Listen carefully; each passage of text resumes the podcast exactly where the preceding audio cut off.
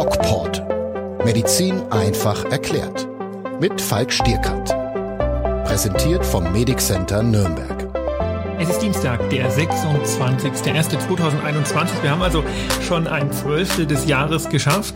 Und wenn ich an Silvester zurückdenke, dann denke ich mir, hatten wir uns nicht alle darauf gefreut, dass 2021 endlich wieder besser wird? Ja, acht Prozent haben es schon mal verkackt, würde ich sagen. Herzlich willkommen zum DocPod mit äh, der Lisa. Hallo und ein herzliches Willkommen bei unserem DocPod. Es ist wieder Dienstag, wie du schon sagtest. Und äh, ja, die, äh, die Fälle gehen aktuell ein bisschen nach unten, was erfreulich ist. Ja, da kann ich deine Euphorie nicht teilen. Nein? Wieso? Nein. Naja, die Fälle gehen jetzt ein bisschen nach unten. Äh, man muss das natürlich auch immer mh, entgegenrechnen mit was für Einschränkungen. Ja, und aus rein aus medizinischer und virologischer Sicht betrachtet ist das toll. Die Fälle gehen nach unten, yippie. Aber was müssen wir denn dafür tun und was bedeutet das denn für die Gesellschaft? Und wenn man nach Holland, also Niederlande guckt, dann sieht man ja, was uns wahrscheinlich auch irgendwann mal bevorsteht. Und natürlich ist man gegen jede Art der Gewalt und gegen jede Art des Aufruhrs in Anführungszeichen, aber hm, ich kann da schon auch ein gewisses Verständnis ähm, rausziehen, weil das sind natürlich Jugendliche, die fühlen sich um ihre äh, Jugend betrogen und äh, das sind sie sicher auch nur nicht vom Staat, sondern von diesem Virus. Und dementsprechend glaube ich, dass uns ähm, sehr klar sein muss, was wir uns hier, also mit was wir uns dieses ähm, moderate ähm, Reduzieren der Zahlen erkaufen. Ich sage nicht, dass es falsch ist, mhm. aber ähm, von Woche zu Woche werde ich da schon nachdenklicher. Ja, aber wir haben jetzt aktuell 6.500 Fälle. Da kommen wir ja schon ja niedrigem Niveau entgegen. Wir haben jetzt hier auch in Nürnberg beziehungsweise in Fürth haben wir schon die 15 Kilometer Regel aufgehoben bekommen, weil wir mit einer Inzidenz von äh, 100 40, meine ich, äh, sind. Und äh, Nürnberg jetzt auch morgen wahrscheinlich äh, aus dieser 15 Kilometer Regel rauskommt. Das ist ja schon mal ein positives Ergebnis. Also ja, es ja. ist ein bisschen Stück Freiheit, was wir wieder bekommen. Was ich, ich muss sagen, dass im, im, in der Psyche ist das schon so eine Sache, die sagt, okay, jetzt wird's langsam. Ja. So ist es zumindest bei mir. Aber schau dir mal an, ähm, was ursprünglich mal die Idee war. Ursprünglich war mal die Idee, wer die 50 überschreitet, ist super, super dunkelrot, mhm. weil es dann wirklich gefährlich wird. Jetzt freuen wir uns über 120 oder so. Also wir reden ja. hier von Neuinfizierten pro 100.000 Einwohner in einer Woche, also im Wochenschnitt. Genau. Mm, ja, das geht nach unten, ist überhaupt keine Frage. Und das ist auch gut und das ist auch richtig. Und ähm, das Problem ist, das geht jetzt nach unten, weil wir ähm, gesellschaftlich wirklich äh, marodierende ähm, äh, ja, Opfer bringen müssen. Und das ist ja auch äh, jetzt kommt ja auch immer deutlicher durch in der Politik, dass sie sagen, okay, das geht äh, sicher nicht so weiter und es wird, äh, wir werden uns das nicht noch zwei oder drei Jahre leisten können. Mhm. Das bedeutet, ähm, wir sind irgendwo am Limit von dem, was wir leisten können. Und das Problem ist, das geht jetzt runter, aber sobald wir es natürlich wieder öffnen, geht es wieder hoch und ähm, noch viel, viel mehr als das äh, im November der Fall war, weil wir jetzt auch gesicherte Daten über die neuen oder gesichertere Daten über die neuen Virusvarianten haben.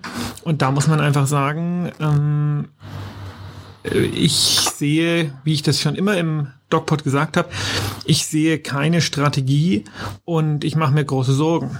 Okay, also äh, es muss jetzt erstmal komplett alles zubleiben, wird's ja sowieso bis 14. Februar.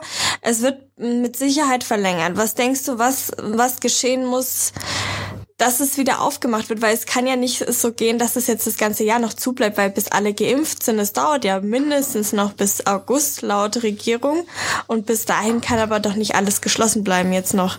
Das ich funktioniert ja nicht. Ich bin mir nicht sicher, ob das äh, verlängert wird. Angela Merkel hat ja gesagt oder soll ja gesagt haben, wir haben die Kontrolle verloren und ich denke, was viele einfach noch nicht mit einrechnen, weil sie es auch einfach nicht mit einrechnen wollen, ähm, ist, dass es diese neuen Virusvarianten gibt. Und ähm, die sind, es ist nicht eine neue Variante, das sind nicht zwei, das sind nicht drei, das sind sehr, sehr viele, die wir auch zum Teil noch gar nicht kennen.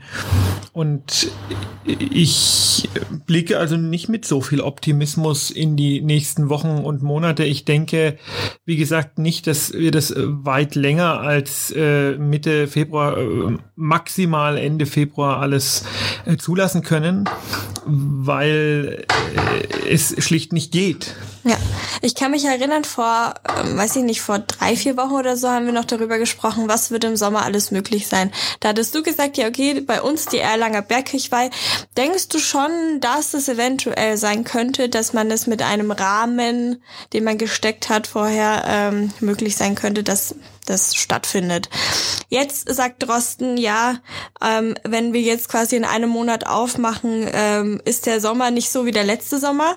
Daher kannten wir nur eine Corona-Virus-Variante oder ich weiß nicht, zumindest war mir das nur bewusst, dass wir eine hatten. Ähm, jetzt gibt's noch die Mutationen. Kann es tatsächlich sein, dass wenn wir auf das Niveau vom letzten Jahr kommen im Frühjahr und es immer weiter sinkt und wir dann aufmachen, dass es trotzdem zu diesen exponentiellen Wachstum kommt? Ja, wird es auf jeden Fall. Und mhm. das ist nicht nur der Punkt, sondern es ist auch der Punkt, dass wir, ähm, äh, der Drosten hat das so schön als äh, Spitze des Eisbergs Phänomen bezeichnet. Und mhm. das ist, ähm, ist auch so ein bisschen das, worum es geht. Wir haben jetzt den Fokus sehr stark auf Risikogruppen ge, äh, gelegt. Äh, das heißt auf ältere Vorerkrankte und solche, die in Gesundheitsberufen arbeiten. Aber es gibt noch äh, mindestens ähm, 70 Prozent ähm, andere Bevölkerung. Und die Problematik ist, dass wir irgendwann werden wir aufmachen müssen. Da gibt es ja jetzt auch diese Diskussion, kann man, ähm, können Geimpfte wieder normal leben, was meiner Meinung nach unbedingt sein muss. Also es kann nicht sein, dass Geimpfte die Grundrechtseinschränkungen weiter äh, ertragen müssen, obwohl gar kein Grund mehr dafür besteht. Also mh, mm, äh, die nehmen niemanden mehr ein Intensivbett weg und da muss auch wieder Normalität her. Mhm. Und da wird es eine Zeit geben, wo es ein bisschen unfair ist, wo ein paar Leute noch nicht geimpft sind. Gut, okay, aber das sind ein paar Monate, da werden wir als Gesellschaft irgendwie mit zurechtkommen müssen. Die Problematik ist, wenn alles wieder geöffnet wird und man sagt, okay, naja gut, okay, Gruppe 1 und 2, die Risikopersonen, alle über 60 sind geimpft, die das wollten, die das nicht wollten, sind irgendwie selber schuld. Und dann äh, machen wir auf, weil wir sagen, jetzt kann sich jeder beim Hausarzt impfen lassen und jetzt lassen wir diese Pandemie in Deutschland so auslaufen. Ja, jetzt ähm, der Impfstoff ist frei verfügbar beim Hausarzt. Ähm, nehmen wir mal an, wir sagen das am 1.4. Da sind ja am 2.4. trotzdem nicht alle geimpft. Mhm. Aber es kommt zu einer natürlichen Virusverbreitung ähm, inklusive der neuen Varianten. Und ähm, das wird, also Drosten hat gesagt, wir werden sicher so ähm, mit 60, 70.000 Fällen pro Tag rechnen müssen im Frühjahr und Sommer.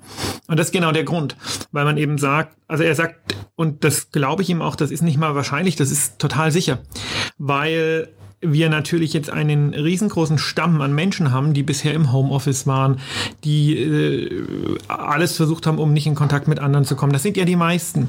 Und diese Menschen, ähm, die haben wir ja ganz rausgerechnet aus unserer Epidemie oder Pandemie. Und die wären dann plötzlich Teil der Pandemie, weil man sagt, okay, jetzt ist wieder alles offen, wir haben jetzt die Impfung, die Risikogruppen sind durchgeimpft und jetzt, äh, Leute, jetzt müssen wir mal wieder normal leben. Mhm. Und ähm, das wird zu einem massiven Anstieg der Zahlen führen, ähm, auch mit einem Anstieg der Sterblichkeit, weil einfach statistisch, es gibt ja auch Junge, die einfach sterben. Und ähm, das ist eine gesellschaftliche Aufgabe, die nicht ganz unproblematisch ist, auch wirtschaftlich nicht unproblematisch ist, weil, und da möchte ich mich auch wieder auf Herrn Drosten beziehen, mm, das wird jetzt nicht zu dieser Übersterblichkeit führen, wie wir sie momentan haben, aber das wird zu massiven äh, Ausfällen im äh, Frühjahr und im Sommer, äh, was den Arbeitsmarkt angeht, führen. Das wird zu Krankentagen führen, zu Krankenständen. Diese Covid-Patienten, die sind ja nicht nur irgendwie 14 Tage krank, die sind ja danach auch noch krank, denen geht's nicht gut, die können nicht arbeiten, die können nicht ihre volle Leistung bringen. Das wird im Endeffekt also dazu führen, dass ähm, wir einen Einbruch in der Produktivität bekommen und, und auch das ist wirtschaftlich ein Problem. Also 2021 wird wieder alles besser. Von dem Standpunkt bin ich äh, sehr, sehr weit weg. Ich denke, 2021 wird vieles anders. Mhm.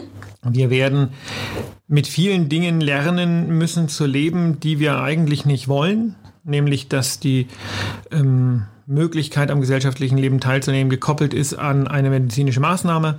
Das ist was, was sicher keiner will es aber nicht anders geht. Wir werden ähm, lernen müssen, dass unsere Art und Weise der Gleichberechtigung in dieser Pandemie so nicht funktioniert. Und wir werden noch sehr lange Einschnitte hinnehmen und ich befürchte auch, wir werden unsere, unseren Wohlstand in diesem Maß, wie wir ihn bisher hatten, auf jeden Fall verlieren. Also ich bin nicht positiv und nicht optimistisch gestimmt, was die nächsten Monate angeht. Okay. Ähm, ich bin positiv. ich schon, ich, ich, bin positiv gestimmt. Ich muss, muss ja hier mal Gegenpol sein, ne? Ich bin positiv gestimmt, weil die Impfung da ist. Und es ist tatsächlich ja so, dass schon in Anführungszeichen 1,7, 1,8 Millionen Personen. Es ist jetzt nicht viel im Gegensatz zu 83 Millionen Menschen in Deutschland, aber es ist ein Anfang und ähm, du bist ich, ja auch schon geimpft. Ja. du hast uns eigentlich könnte es mir egal sein, ne? Der Podcast ist hiermit beendet. Eigentlich könnte es egal sein. Letzte Woche wurdest du geimpft, oder? Freitag? Äh, Donnerstag. Donnerstag. Mittwoch. Mittwoch. Mittwoch. Mittwoch. Irgendwann. Mittwoch. Ähm, Herzlichen Glückwunsch erstmal. Wie geht's dir denn jetzt nach der Impfung? Also vielleicht kannst du mal ganz kurz erzählen, wie das so war. Wir werden ja auch noch ein Video am Donnerstag dazu ja. rausbringen. Ja, auf äh, dem YouTube-Kanal. Genau, aber vielleicht kannst du mal kurz in Kürze sagen, wie es für dich war und wie es dir jetzt geht. Also ähm, mir geht erstmal gut, das ist wichtig zu sagen. Es war ganz surreal, weil ich stehe auf so einer ähm, VIP-Liste mhm. wegen meiner vielen Tätigkeiten und ähm, das bedeutet, die könnte ich jederzeit anrufen und die riefen tatsächlich, es war, war glaube ich Donnerstag, die riefen tatsächlich tatsächlich Donnerstag früh an, ja.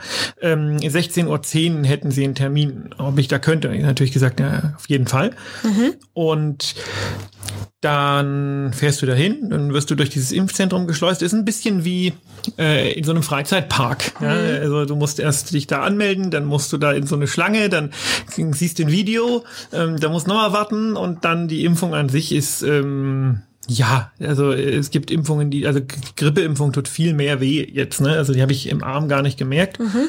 Auch danach überhaupt keine Nebenwirkungen gehabt oder so, kein Schwindel, kein gar nichts. Ich hatte am nächsten Tag ein bisschen Schmerzen im Arm und früh Kopfschmerzen. Aber das kann auch, ich habe am Abend ein Bier getrunken, das kann auch daran liegen. Ähm, Verträgt sich das Impfung mit Bier? Ja, ja. Okay. Ja, hat mit leider nichts zu tun. Aber äh, also ich hatte äh, sonst keine, keine weiteren Symptome. Ähm, wobei die Leute, wenn sie Symptome bekommen, die wohl eher nach der zweiten Impfung kriegen. Ich war jetzt schon bei einigen Patienten, die anriefen, ja, sie haben ja die zweite Impfung bekommen und ihnen geht's ganz schlecht. Mhm.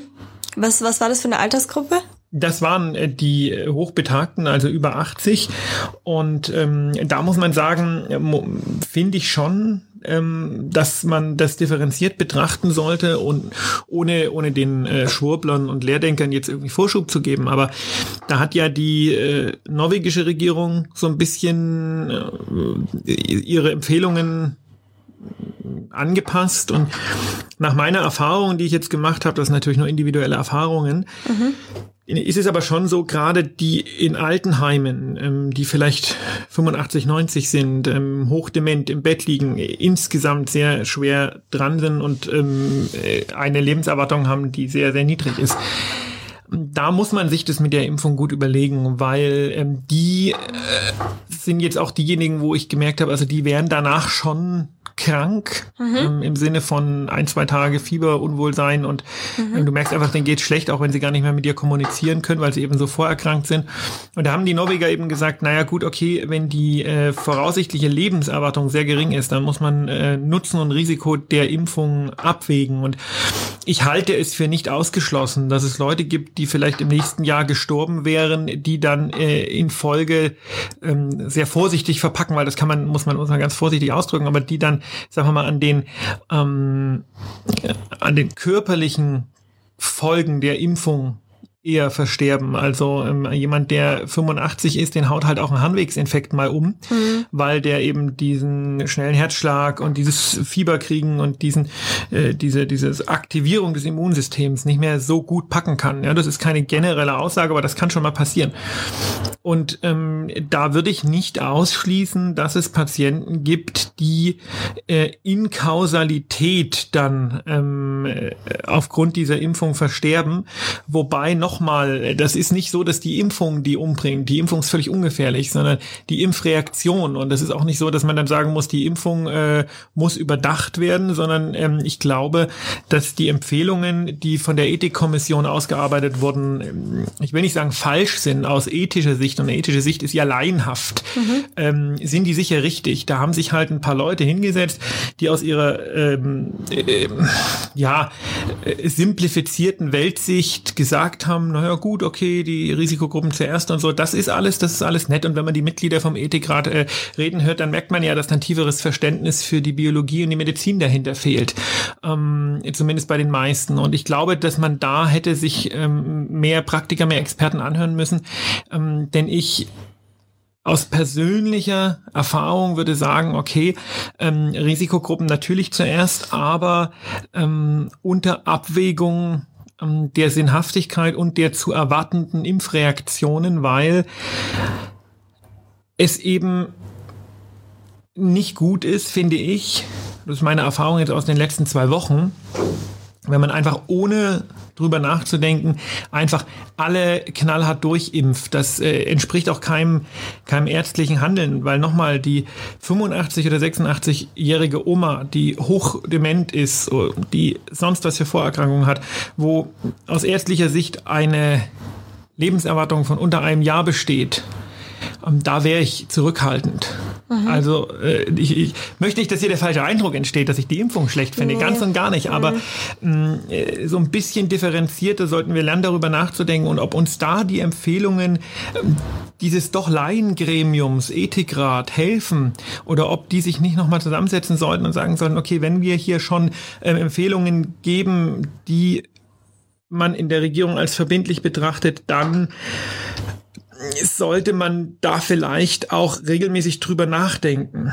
Ja, wir hatten ja schon vor ein bis zwei Wochen mal über die Strategie in Indonesien äh, gesprochen, die tatsächlich die Jüngeren zuerst Test, äh, zuerst testen, sage ich schon, zuerst impfen, ähm, damit auch die Wirtschaft wieder angekurbelt wird, damit ähm, die Leute sich um die älteren Patienten kümmern können. Weil, also aktuell ist es ja nicht so, dass äh, schon alle medizinischen Fachpersonals jetzt ähm, geimpft sind Du bist ja auch erst letzte Woche geimpft worden. Ähm, natürlich macht es eher Sinn, dann die Risikopatienten zu impfen, aber wie du schon gesagt hast, Nutzen und Risiko muss natürlich abgewegt werden. Zumal man ja sagen muss, es heißt, dass die Hälfte des medizinischen Fachpersonals will sich nicht impfen lassen. Ähm, das hat jetzt nach meinen, nach meinen neuen Erfahrungen sicher auch was damit zu tun, dass die sehen, wie es den alten Leuten mhm. ähm, nach der Impfung geht. Mhm, mh. Also ich kann sagen, äh, bei uns im Medic Center sind auch tatsächlich schon ein paar Ärzte geimpft worden worden. Und ähm, bei uns besteht auch eine große Bereitschaft. Wir sind natürlich jetzt nicht äh, so 100 Prozent am Patienten im Krankenhaus dran. Wir sehen das natürlich nicht, wenn es einem schlecht geht nach der äh, nach der Impfung. Aber ähm, ja, wie gesagt, ich ich ja ich, für ich, den gesunden Menschen ist es ja auch völlig unproblematisch. Ja. Nochmal, das ist es ja. geht mir hier nur um diese äh, Promillebereich mhm. Menschen, die sowieso schon irgendwo am Sterben sind und äh, wo man dann nicht ganz ausschließen kann, dass die Impfung da nicht einen kleinen Schubser gibt. Ja, aber ich, ich finde auch, es, wird, es müsste so ein bisschen Gleichgewicht geben zwischen jungen Leuten, die wichtig sind für die Wirtschaft, für das Aufrechterhalten von irgendwelchen äh, ja, Institutionen, medizinischen ja, ja. Bereichen ja. und so weiter. Genau, das sollte man auf jeden Fall machen, aber auch bei den Älteren müsste man halt dann einfach abwägen und ich finde, die dieses Durchimpfen, wie du schon gerade gesagt hast, dieses hintereinander, einfach nur die 80-Jährigen, egal wie gut oder schlecht es denen geht, ähm, einfach durchzuimpfen, das ist irgendwie auch nicht die, also schon vom logischen her nicht die richtige Entscheidung. Ich habe eine, ich habe eine 86-jährige Patientin gehabt, mhm. die ist super fit. Mhm. Die hat irgendwann, nee, die war sogar 90, 90 war die, die hat irgendwann vor zwölf Jahren mal irgendwie Krebs gehabt, wo irgendwie jeder äh, oder, oder viele Leute in dem Alter dran sterben würden, ja, kurz vor 80. Die war super fit, die hat sich zweimal impfen lassen, die hatte nach der zweiten Impfung ein bisschen Fieber Fieber, alles fein. Ähm, das ist der Großteil. Ja. Aber ähm, nochmal auf das indonesische Konzept äh, zu kommen, das ist natürlich äh, nicht ganz so einfach, weil Indonesien hat ja eine ganz andere Sozialstruktur als wir. Und in Indonesien ist es tatsächlich wahrscheinlich sinnvoll, weil ähm, die tragende Bevölkerungsschicht, nämlich die in Indonesien wahrscheinlich 25 bis 40-Jährigen, die also einen Großteil der Bevölkerung ausmachen, ähm, die auf, auf, von denen sind die Älteren viel mehr abhängig als hier. Wir haben hier ein Sozialsystem, wir mhm. haben hier jahrzehntelang ähm, die Kassen gefüllt für Krisen. Das geht schon auch mal äh, eine Zeit lang. In äh, Ländern, wo das nicht so ist, da muss man pragmatisch denken und muss sagen, okay, wir müssen jetzt erstmal ähm, die durchimpfen, die diese Gesellschaft tragen. Und jetzt werden viele Leute sagen, ja, aber hier gibt es doch auch Menschen, die die Gesellschaft tragen. Ja, das stimmt, aber die tragen nicht so schwer. Mhm. Okay, verstehe. Jetzt nochmal ein anderes Thema, was äh, ich auch schon letzte Woche angesprochen habe, und zwar das Thema Psyche. Ja. Es ist ja tatsächlich so, dass bei mir die Laune immer mehr nach unten sackt, sag ja, ich bei mir mal. auch. Ja. Jetzt ähm, dadurch, dass ich das jetzt mitbekommen habe, okay, die Fälle gehen ein bisschen nach unten. Bei uns im Medic Center ähm, werden, wird langsam geimpft. Du bist geimpft. Das hält schon ein bisschen die Stimmung auf. Allerdings ist es trotzdem noch so, dass die Leute viel im Homeoffice sind. Ich mittlerweile auch, teils, teils. Also ich bin Hälfte im Büro, Hälfte äh, im, im, im Homeoffice. Äh, man ist isoliert, man ist alleine und viele Menschen machen das schon seit einem Jahr mit. Ja, also sind krass. tatsächlich seit einem Jahr zu Hause. Und außer dem Sommer gab es bisher ja nicht wirklich Lockerungen und man ist eigentlich immer nur zu Hause. Jetzt bin ich noch in der Uni, ähm, auch von zu Hause. Das heißt, ich sitze den ganzen Tag am PC und es ist echt langweilig. Und ich weiß auch nicht mehr, was man tun kann.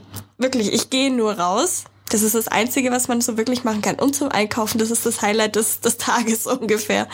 Ähm, was machst du, damit du deine Stimmung aufhältst?